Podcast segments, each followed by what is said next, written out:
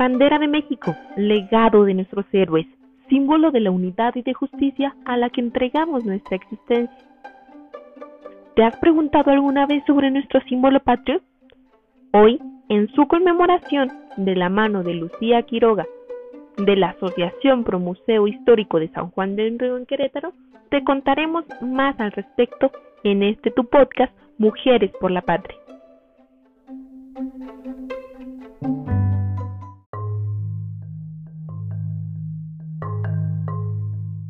Contar la historia de la bandera mexicana implica recorrer un largo proceso de choque y fusión de símbolos de identidad. Primero, el pasado indígena al considerar el origen prehispánico del escudo nacional.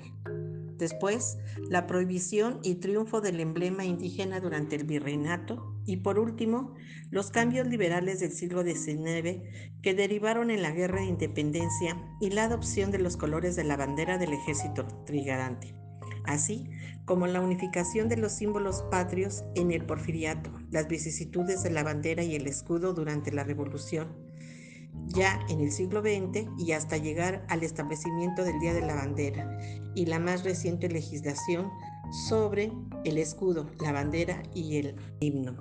En el mes de febrero de 1821 se desarrollaron dos eventos que marcaron el surgimiento de la nación mexicana al declararse la independencia. El primero de ellos fue el llamado abrazo de Acatempan y el segundo la firma del Plan de Iguala, siendo Vicente Guerrero comandante de las tropas insurgentes y Agustín de Iturbide al frente de las tropas realistas los principales protagonistas. De estos hechos históricos habrán de sucederse otros eventos que debido a la importancia que revisten hoy, celebramos el bicentenario de su constitución. La formación del ejército mexicano, la conformación de nuestra bandera y desde luego la conformación de la nación mexicana. La unión de ambos ejércitos, insurgentes y realistas, cimentaba la separación de México de España e implicaba la conformación del ejército triganante, primer ejército mexicano. El Día del Ejército se celebra el 19 de febrero.